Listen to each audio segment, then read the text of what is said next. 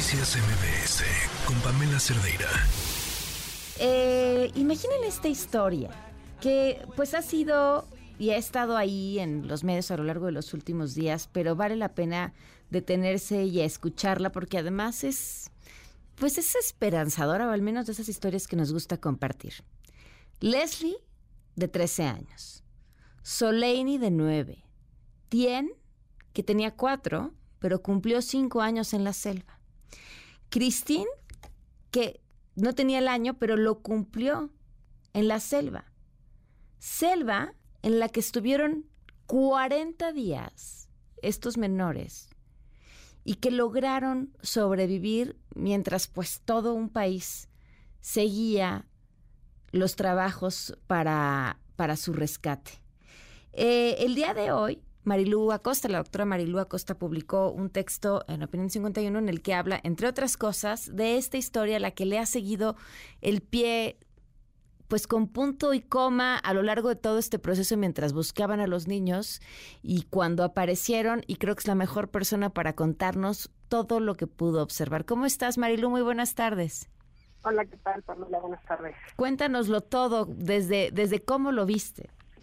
Pues la verdad es que es una historia, dices, apasionante y es de las que nos gusta porque tiene al menos un final intermedio feliz, porque luego ya se complican las historias de familia.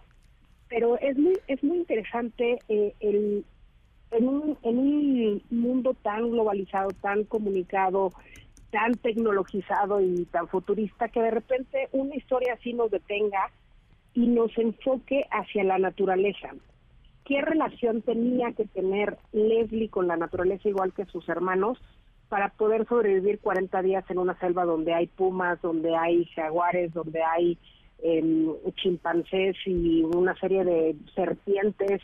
Em, hay mucha vegetación que es venenosa, hay muchas cosas que parecieran comestibles que son venenosas. Entonces, pues la relación que tuvieron estos niños con la selva durante 40 días es una selva que es, bueno, en, inglés le llaman rainforest, no es una selva que donde llueve muchísimo, la humedad está a tal grado que no se puede hacer un solo fuego, o sea, no hay manera, porque a lo mejor tú estás encendiendo tu tu encendedor o, los cerillos que pudieses haber llevado, pero te llueve a cada rato y es bien difícil sostenerte eh, la, la, la, ropa seca.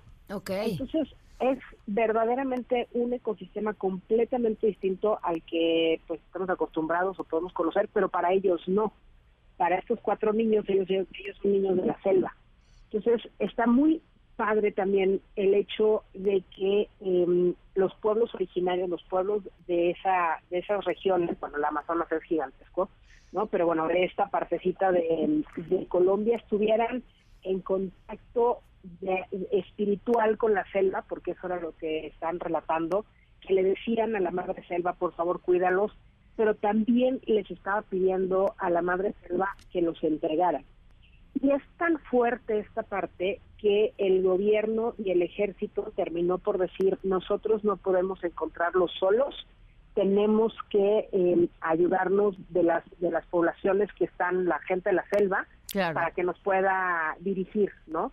Algo que es muy curioso y que todavía me queda por investigar es que las brújulas no funcionan ahí. Todavía no sé por qué, pero no funcionan. Entonces realmente te tienes que orientar por tu conocimiento selvático. Ahora, también eh, me platicaba sobre este, este código que con el que se referían a los niños si es que los llegaban a encontrar. Eso es, eso es maravilloso. a los algunos días, bueno, se cae, se cae la avioneta, pasan algunos días, encuentran la avioneta, encuentran eh, los cuerpos de los adultos, no encuentran a los a los niños, asumen que están vivos por muchas este, huellas que habían ahí, que, que, que todo hacía parecer que estaban vivos, y el presidente de, de Colombia en una mala comunicación publica un tuit diciendo ya los encontramos y no los habían encontrado. ¿no? Entonces, pues la verdad es que estaban un poco estresados en esta parte y decidieron que el código para saber si los niños verdaderamente estaban vivos y estaban bien es que por cada niño que encontraban bien iban a decir milagro en el en el radio porque no, no hay telefonía ahí todo es por radiocomunicación ¿no? entonces justamente eh, cuando los encontraron dijeron cuatro veces milagro, así milagro, milagro, milagro, milagro, y ahí fue cuando se dieron cuenta, todos los que estaban escuchando esa radiocomunicación, que los cuatro niños estaban bien y que estaban vivos. Qué, qué bonita historia. De, ese es, me, te digo, esperanzadora, eh, con, con, con lecciones, con cosas que necesitamos escuchar. Totalmente, porque además es una zona conflictiva por, por varias razones. Eh, y la búsqueda y la esperanza de encontrar a estos niños hizo que se reunieran el gobierno, los pueblos originarios y varias, varias, eh, digamos, partes de una sociedad que está muy rota y al final de cuentas dijeron, bueno, vamos a unirnos, la selva nos une, los niños nos unen, el accidente y las ganas de encontrarnos, ¿no? Entonces estuvo muy fácil. Claro, pues Marilu, gracias, gracias por llevarnos por este recorrido que te lean hoy en Opinión 51. Te mando un fuerte abrazo. Igualmente, gracias. Noticias MBS con Pamela Cerdeira.